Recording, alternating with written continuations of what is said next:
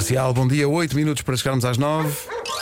Chega o Homem que Mordeu o Cão, oferta FNAC e SEAT Ateca. O homem que mordeu o cão. Título deste episódio: Vinganças e separações, drama, horror, situações que valha-me Deus. Ah, aliás, isto está bonito, está. Promete. Bom, mas antes de mais, eu tinha de partilhar isto convosco e com os ouvintes. A seguir ao programa de hoje, tenho de ir para casa uh, receber a visita de Dolores Aveiro. Mas a, a- a Dolores, a dona Dolores vai à tua casa? Vai à minha casa. Eu, eu, eu podia, já casa? podia já explicar, mas vou- se calhar vou deixar isto assim. A mãe de Cristiano Ronaldo vai à minha casa na Tu, parede. tu antes não combinas com ela a levar uma camisola do filho? Eu acho que ela leva sempre. Ela tem uma mochilinha. Isto é de quem não liga E onde- onde quer que Eu- vá, tira uma camisola do Cristiano. camisolas. Olha, vais entrevistar a mãe do Ronaldo. Hum, Posso-te pedir uma camisolinha do filho? Só uma. Ah, era isso? Achas que eu devia ter pedido? Claro. Ok. Na verdade, nós, nós vamos gravar uma coisa publicitária. E para agora é uma- o Ronaldo que a deixa lá. Dá-lhe boleia. Exato, exato. Aí é lindo. Ah, vamos gravar uma coisa ah, para uma certa e determinada empresa de óculos. Não digas agora que isto tem outros patrocínios. Claro, claro.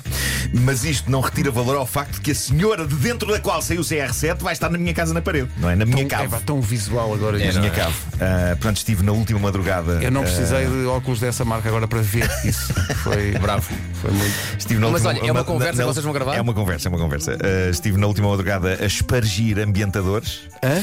A Espargir? espargir Sim. e a catar pelos de cão de todo o lado na minha casa. Muito bem. Eu, Ok.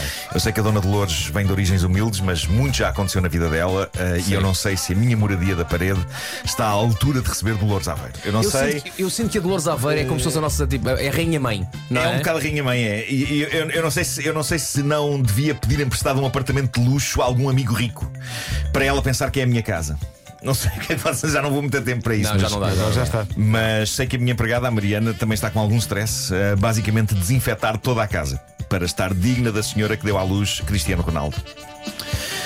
Enfim, olhem, Olha, dia- é uma segunda-feira. é uma segunda-feira. Uma segunda-feira. Bom, Pois amanhã conta como é que foi. é isso, é isso, é isso. Como é que uma mulher leva a cabo uma vingança contra um ex no século XXI? Pergunta à Dona Dolores. Reza Ela sabe tudo, não é? Ela sabe tudo.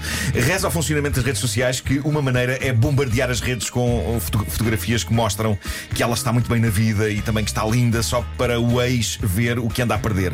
Mas há uma influencer americana, uma rapariga chamada Andrea Russett, que levou isto a todo um outro patamar. Ela tirou uma foto ao espelho em lingerie vermelha.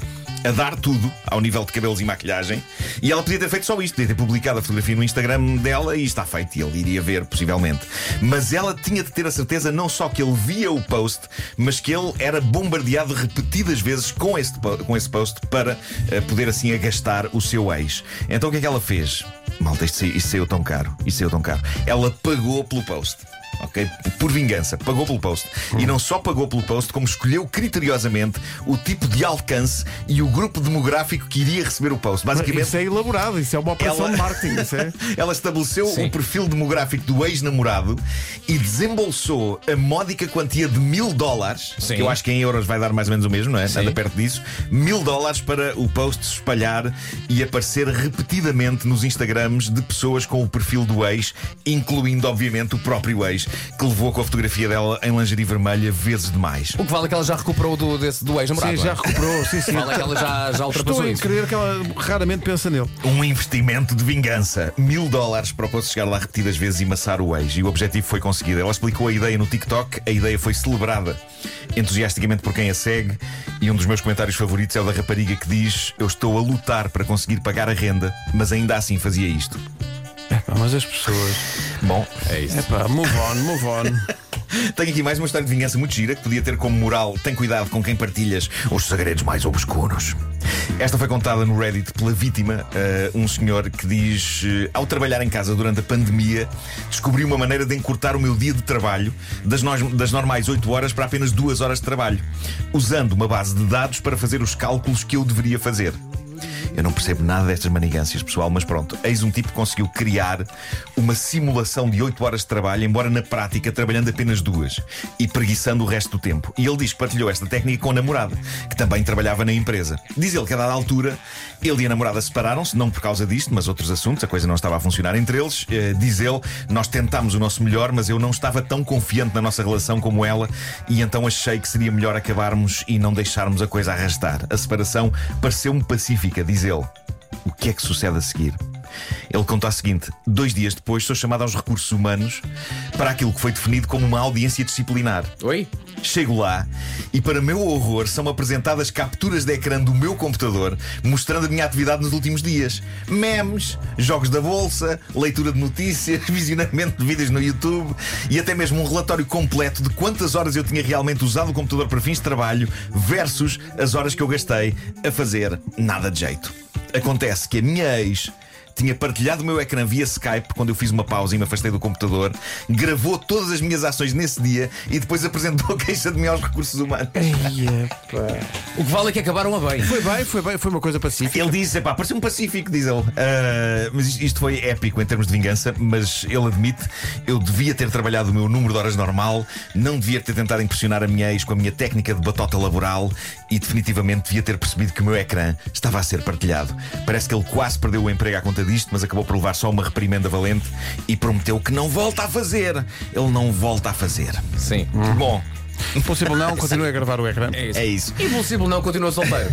É isso, é isso. não, não te coisa. Tenho para terminar mais uma história fascinante sobre como não fazer as coisas numa relação. E esta história de um casal normal e aparentemente feliz, até um certo e determinado dia, saiu no jornal inglês Daily Mirror, mas começou no TikTok. Este casal americano que mantém o anonimato viveu uma situação muito curiosa que mostra pá, que há, há muito homem que não sabe exatamente fazer as coisas. Eles, posso, a sério. Este, casal- este casal que sempre se deu bem, eles estavam os dois.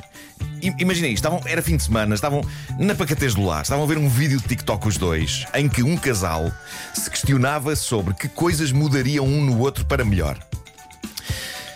Parece-me terreno pantanoso Sim, sim, isso é e perigoso. passível de resultar em chuva de fezes. Exato. Não literal, mas uma chuva de fezes metafórica. Porquê que fazem isso, não é? Mas eles Vai juntar-se com Sábados à noite É neste isso, é. Vamos, vamos tentar fazer esse plug sempre que pudermos.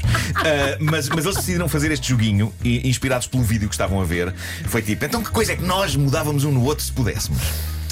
Ah, e ele então contou tudo o que aconteceu, contou no Reddit, em busca de ombro amigo e compreensivo, que já dá a entender a porcaria em que ele se enterrou. mas, mas pronto, o que é que. O que, é que vamos lá, vamos lá agora, vimos isto, este vídeo, o que é que nós mudávamos um no outro? Começou ela. E ela disse-lhe: Olha, só há uma E coisa. ela começou assim: quanto tempo é que tens? tens que ir a algum lado. Não, ela, ela foi muito sintética e, e- e querida, na verdade. Ela disse: só há uma coisa que eu mudava em ti: o quão ansioso tu ficas com medo de voltar a sofrer numa relação. Pronto, Ok.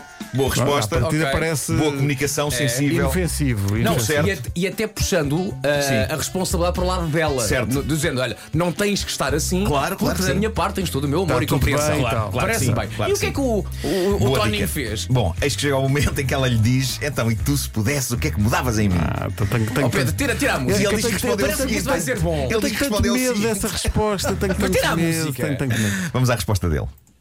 Olha, eu mudava o teu corpo atual para, co- para como ele estava antes da pandemia, que era assim mais musculado e um bocadinho mais magro. E já agora também podia ter menos pelo, porque há alguns pelos na tua cara e nos teus braços. Ah, e o teu cabelo podia ser um bocadinho mais cuidado. Mas eh, não não mudava nada de fundamental no teu aspecto, atenção. Talvez as tuas pernas pudessem ser um bocadinho mais finas. Ele começou a perceber que as palavras dele, dele estavam a ter um efeito devastador nela, mas aparentemente ele não conseguia parar. Eh, Ele estava com uma incontinência No, de estupidez. no fundo, ele estava à espera Ah, disso. mas há disse mais. Abrir e, e no fim de tudo, eh, eh, perante o ar devastado dela, ele ainda rematou a dizer: Não fiques assim, que isto são tudo coisas que se consegue com um bocadinho de esforço. Ei, Está a giro.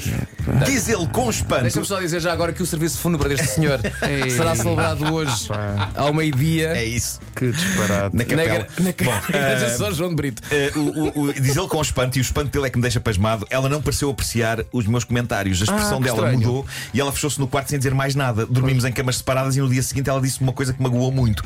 O que eu acho notável é este Zé Maria Pincel ainda se sentir magoado, seja com o que for. Mas parece que ela lhe disse o seguinte: Eu também não acho que o teu aspecto seja perfeito. Tenho alguns problemas com coisas da tua aparência, mas amo-te o suficiente para não te massacrar com elas. Essa mulher é uma santa, pá. E isto é lindo porque, sem dar por isso, não só ele tornou bastante explícito porque é que relações dele anteriores falharam, como abriu uma caixa de Pandora que na verdade ele não queria que fosse aberta. Quando ela lhe disse aquilo da aparência dele, ele diz que a questionou: Problemas com coisas da minha aparência? O que queres dizer com isso? Ganda besta. Ao que ela diz, ao que ela diz, não teres seguido os meus conselhos sobre como cuidar da tua pele, estar sempre cheio de acne, não fazeres exercício comigo. E ele, em vez de amochar, conta que ainda cavou mais o seu fosso. O que é admirável é que em nenhuma altura do texto dele parece perceber-se da insensibilidade dele. E ele responde-lhe: a diferença entre nós. É que eu sou sincero e tu mentiste-me. Não és sincero, filha, és uma besta. É uma és uma besta- besta. uma besta quadrada. Ah, e diz ele, ela a isto não respondeu nada, mas foi evidente que chorou toda a noite. Acabou por ir para casa da irmã dela e deixou de responder às minhas mensagens. Parabéns, senhor, parabéns. Então ele depositou este texto na famosa página de Reddit que já temos falado aqui, o Am I the Asshole? Serei eu a besta? és- sim, numa sim, tentativa de perguntar. encontrar carinho És- e compreensão. Obviamente não encontrou, levou na tola que nem gente grande. Uma pessoa respondeu-lhe: existe a sinceridade e existe a sinceridade bruta. Portanto, permite-me que seja também brutalmente sincero contigo. Tinhas alguém que te amava e que te aceitava como a besta que és, já tu não a aceitas a ela. Eu espero que ela te deixe de modo a que possas procurar esse corpo perfeito que desejas. Pumba, bem feito. Bom, houve uma atualização dolorosa desta situação. Mais tarde ele voltou a este post para dizer: Já percebi, sou eu a besta. Aham. Eu telefonei-lhe, diz ele, pedi-lhe muita desculpa, mas ela diz que iria pensar sempre nos meus comentários de cada vez que eu olhasse para ela. Claro. E diz que nunca conseguirá esquecer isto. Namorar- namorámos quatro anos e ela acabou agora comigo. Consigo perceber porquê. Obrigado pelos vossos comentários. Epá, isto é duro. Tenhas Mas eu aprendido. espero que ele tenha aprendido. Tenhas aprendido. É isso. Pá, que história, pá. Que história incrível. Que E épico. tudo começou com um vídeo de TikTok. É verdade. Vamos ver um vídeo de TikTok. É. Olha, depois deste vídeo, uma pequena conversa aqui nós dois. De- do que se prova que não vem nada de bom do TikTok. Pois é. O Homem que Mordeu o Cão foi uma oferta FNAC, onde encontra todos os livros e tecnologia para cultivar a diferença, e Seat Ateca. O homem que mordeu o cão. Seat Ateca que agora inclui a oferta de mil euros em combustível.